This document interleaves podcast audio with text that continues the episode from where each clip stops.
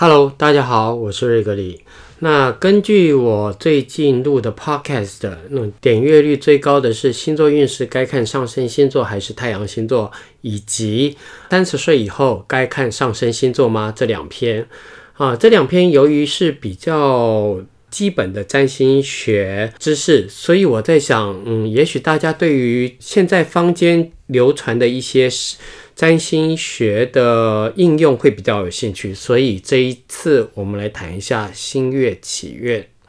随着星座知识的普及啊，越来越多人关注除了每月运势、每周运势之外，开始注重起了每月的新月祈愿。顾名思义，新月祈愿是月亮初长，然后约大约发生在每个月的农历三十或初一。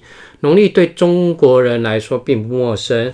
好，那这个时候，对于新月祈愿的提倡者，他们的想法是适合开展新计划、新想法。当新月出现的时候，你也许会灵感忽现，非常适合开启新领域跟项目行动，还有缔结一段新的关系或合作。因此，有占星家鼓吹在新月时候许愿能心想事成。最早由 James Spiller 这位美国的占星家提出。好啊，呃，James Spiller 的背景其实他是一位 TV astrologer。嗯，好，就说到这。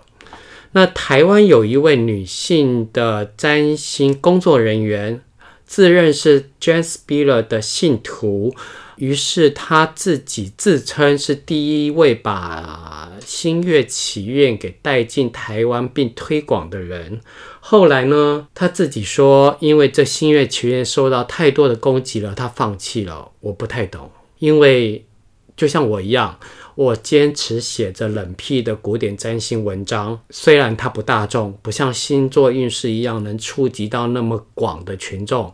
我还是坚持我的理念，所以我不太懂那位台湾的占星工作者为什么他的理念既然是崇拜 James Spiller，却又不坚持下去。撇开这个不说，新月以天文学的术语来说，它是月球在绕行地球的轨道上，介于太阳和地球之间所呈现的月相，因此是在太阳和月亮。合相的阶段，新月这个词原本的意义是在太月亮和太阳合相之后，最早被看见的那个眉月。因此，在占星上，这是日月合相的意思。那既然是日月合相，凡是星体跟发光体合相的话，都视为凶相。在古典占星学的概念里，星体跟发光体。不能够是合相或对冲。在占星上面，虽然会因为日月是发光体的因素而给予重要的地位，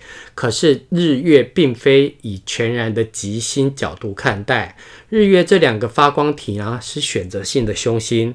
月亮在增光的时候，简略的来说，就是从初一到十五的时候是吉星；减光的时候。简略来说，从农历十五到三十是凶星。这时候，因为月亮的光芒越来越少，越来越少，它代表的滋养跟生长、孕育的含义就减少了。因此，月亮在农历十五到三十这一段时间偏凶。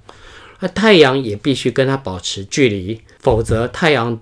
炽热会带来严重的伤害，所以如果你是接触过正统占星学的人，应该都知道合相的定义是两者接近在八度左右的距离。这个范围在古典占星的定义当中是被太阳灼伤。那在古典占星的定义里面，被太阳灼伤是个很严重的凶相。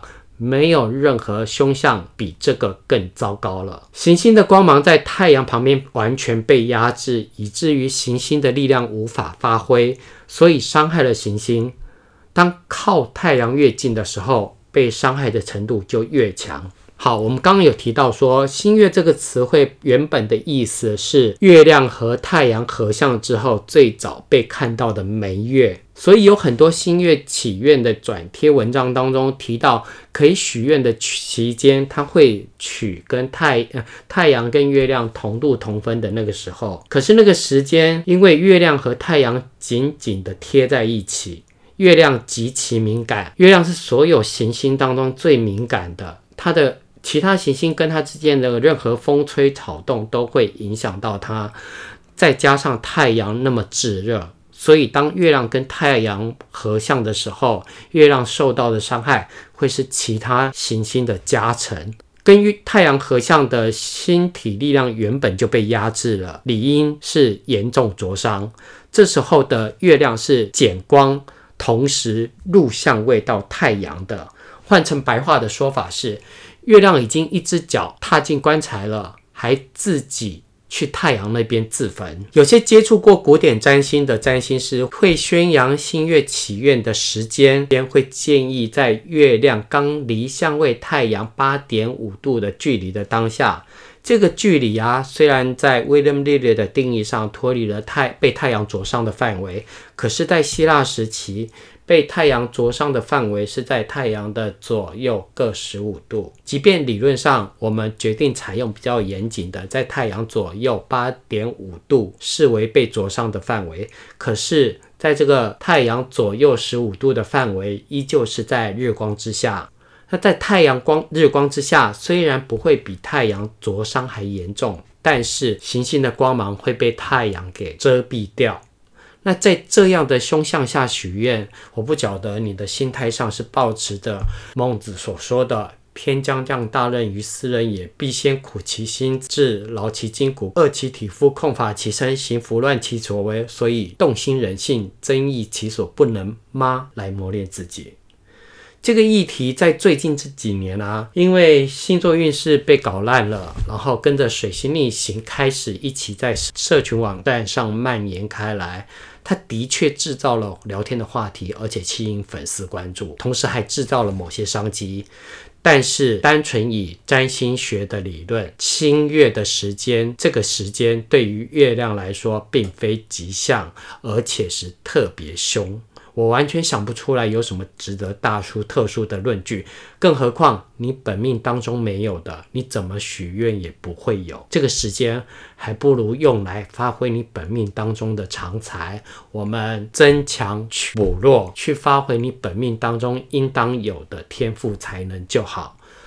好，我是瑞格里，你可以在 Facebook 或者是 Google 上面搜寻关键字“瑞格里空格占星”。找到我，礼是礼貌的礼，去掉左边士字旁。我们下次再见。